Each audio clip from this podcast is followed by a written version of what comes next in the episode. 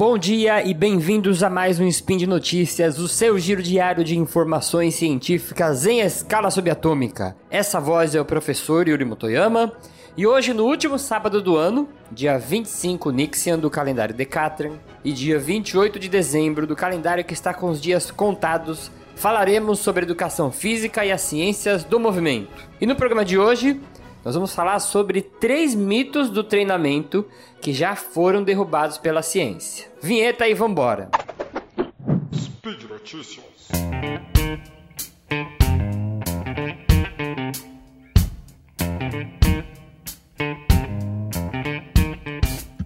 O primeiro mito é uma expressão muito utilizada no treinamento que diz no pain, no gain, que é mais ou menos se você não estiver sentindo dor, você não vai ter ganhos, você não vai ter resultados. Isso é um problema no treinamento e isso é considerado hoje um mito, porque acreditava-se antigamente que o treinamento físico ele precisava ser exaustivo, precisava levar a pessoa até o limite dela, ela precisava se sentir dor, ela precisava se sentir muito desconfortável. E hoje a gente tem várias evidências com relação ao treinamento de força, por exemplo, tem uma técnica que se chama treinamento com restrição de fluxo sanguíneo, que você usa um manguito e restringe um pouco o fluxo do sangue na região que vai ser treinada. E você pode treinar com 30% da sua carga máxima, com cargas bem baixinhas e você consegue ter resultado sem precisar fazer aquele esforço intenso. Existe um artigo também que vou deixar aqui na referência de um estudo onde os indivíduos tiveram resultado em aumento de massa muscular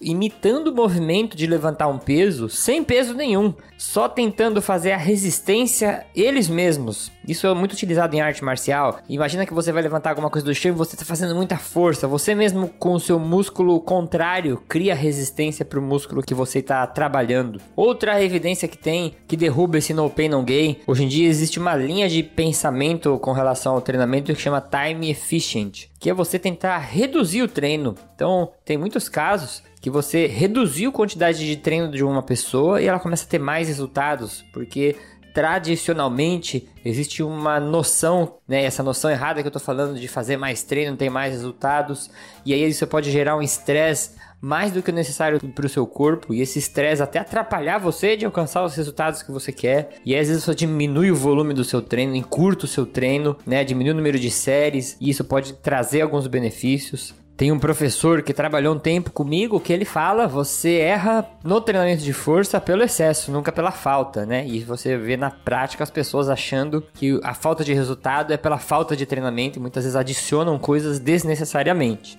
Então, tire aí da sua cabeça essa noção de que se você não ficou dolorido do treino é porque ele não teve efeito nenhum.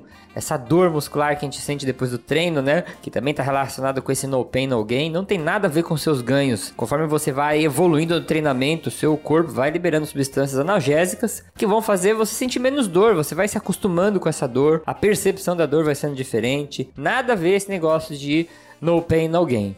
Segundo mito é andar queima mais gordura do que correr. E tem um atrelado a esse aí, que eu até colocar junto aqui, que você só perde gordura depois de 20 minutos fazendo uma atividade. É quase igual aquele negócio de aniversário, né? Você tem 17 anos e 11 meses você não tem condições de tirar a carteira de motorista e dirigir um carro, mas daqui um mês você já tem. Então é mais ou menos isso. Então vamos por partes. Andar queima mais gordura do que correr. Você já viu em academia alguma pessoa falando? Ó, oh, tá correndo na esteira? Tô, pô, não corre não. Anda, que senão quando você corre, você deixa de queimar gordura. Tem até um vídeo que tá viralizando na internet de um professor, nem sei se é professor, falando lá um monte de teoria que você tem que andar, que se quiser correr, você tem que ir pra maratona, que não tem nada a ver correr para quem quer emagrecer. Então, Vou explicar rapidinho. Quando você está fazendo uma atividade física aeróbia, uma caminhada, ciclismo, sempre vou. Minha meta é sempre citar o beco da bike aqui. Então você está pedalando, o seu corpo ele pode usar um mix de combustíveis. Então imagina, eu gosto de dar o um exemplo em aula que você tem um carro que ele é flex, cabe lá álcool e gasolina. Então seu corpo é interessante para ele queimar açúcar, glicose, como também é interessante queimar gordura. Dependendo da atividade que você vai fazer e dependendo da intensidade da atividade, né? Ela é muito dependente da intensidade. Seu corpo pode mudar a mistura de combustíveis. Então é como se você tivesse uma injeção eletrônica em você que, dependendo da intensidade do exercício, ela vai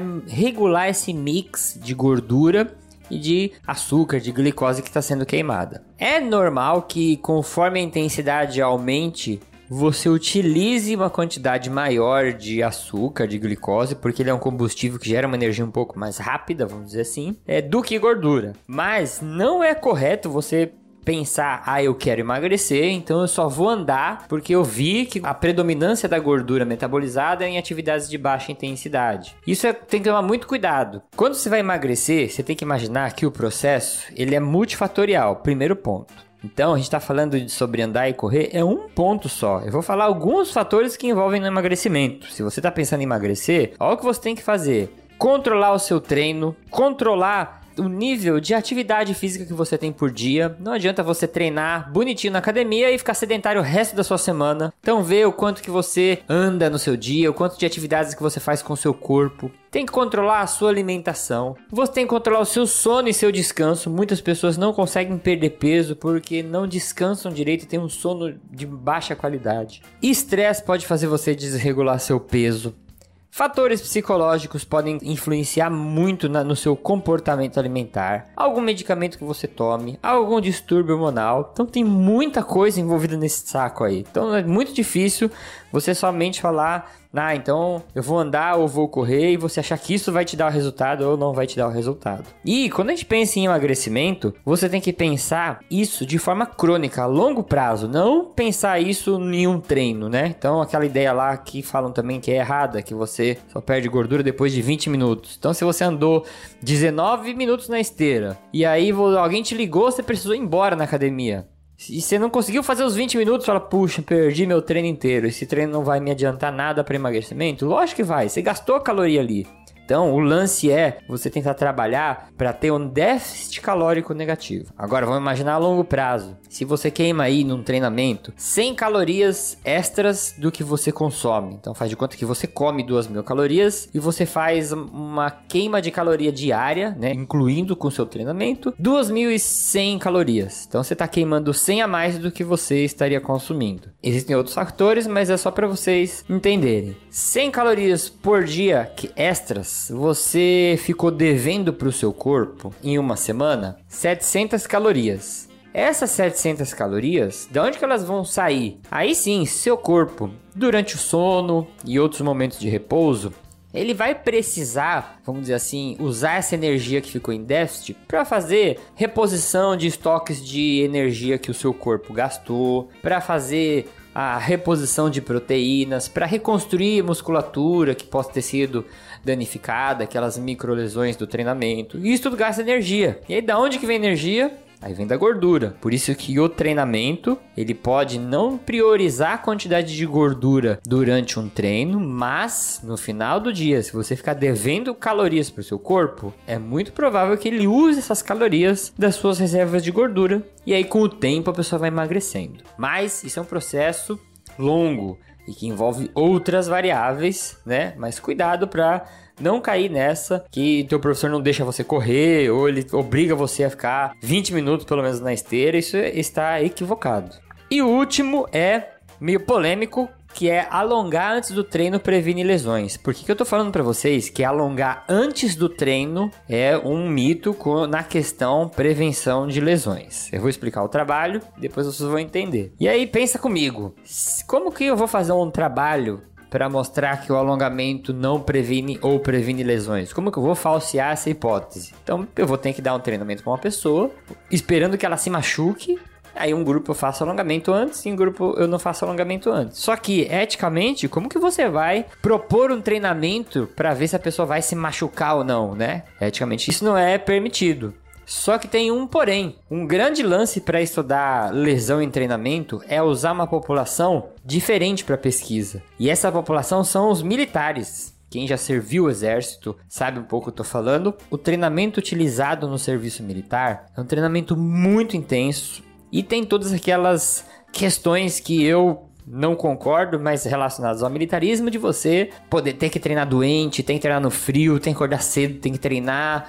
E não importa se você tá com dor, se você se machucou, né? Você tem que treinar a qualquer custo. Então a população que tem mais índice de lesões em treinamento são os militares. E aí, como existem grupos de pesquisas que são afiliados a colégios militares, eles aproveitaram esse grupo, dividiram um grupo de militares em dois. Em um grupo, eles aplicavam alongamento antes e eles iam seguir a rotina de treinamento deles normal, e outro grupo não fazia nada. Ao longo do tempo, observou-se um índice de lesão igual nos dois grupos, sendo que eles faziam o mesmo tipo de treinamento. Então, o treinamento não adiantou como fator protetor para as lesões. Agora, eu não estou falando que alongamento não adianta para prevenir lesão, mas o alongamento feito em uma sessão separada. Então, por exemplo, para na academia e dá uma olhadinha nas pessoas treinando. Você vê lá o indivíduo que chega, vai fazer treinamento de membro superior. Aí ele segura na parede ou segura um aparelho, dá uma alongadinha no peitoral, aí põe a mão atrás da cabeça,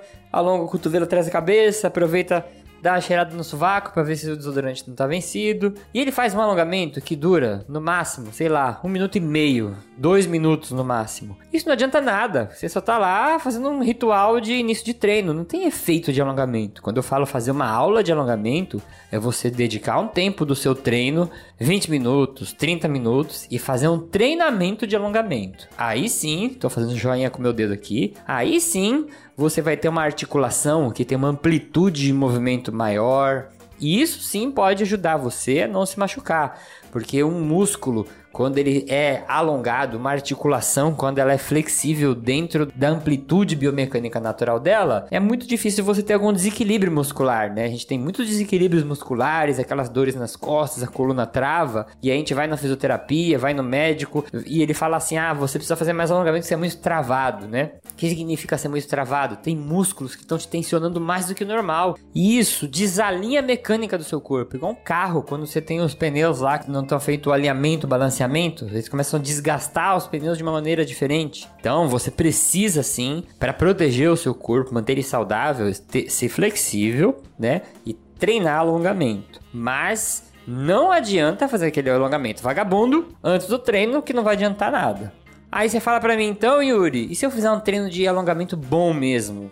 Vamos dedicar pelo menos uns 20 minutinhos com instrução de um professor antes do treino. Aí eu vou te falar para você tomar cuidado porque depende. Tem estudos que mostraram que você treinar alongamento antes de um treinamento ou de uma atividade que vai exigir força ou potência, o alongamento antes pode diminuir a capacidade de você gerar força ou potência. Então, se você é um atleta de luta, um atleta de arremesso de peso, um atleta que precisa de força e potência, não alonga antes das competições. Um ponto importante: muitas pessoas confundem alongamento com aquecimento. Quando eu falo alongamento, é você antes de alguma atividade, pôr o pezinho em cima de um muro, tentar alcançar na pontinha do pé, ficar se esticando. Isso é alongamento. Aquecimento antes das atividades, isso é importante. O que é aquecimento? Você mobilizar a articulação, você vai fazer um treinamento de corrida, não sai correndo já desesperado, dá uma caminhadinha um pouco mais forte antes, vai dar uma pedalada lá com o pessoal do beco da bike, não vai encarar a subida de primeiro ou vai sair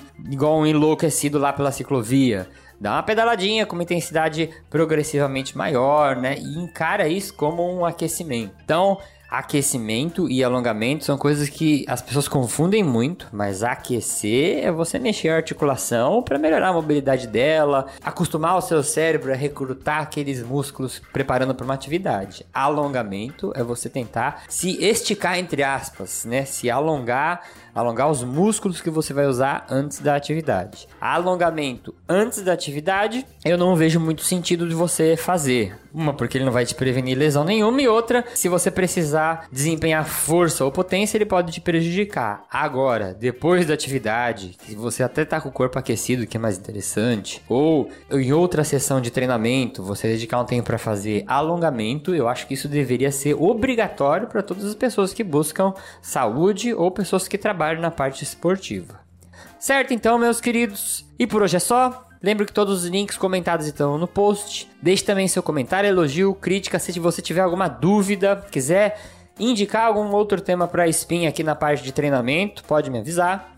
Lembra ainda que se você quiser ajudar esse podcast que vai da física até a educação física, contamos com seu apoio no patronato do SciCast, no Patreon, no Padrim e no PicPay. Um bom dia, bom ano para vocês. Espero que a gente tenha um 2020 aí juntinhos na próxima leva de spins. Abraço. Bye.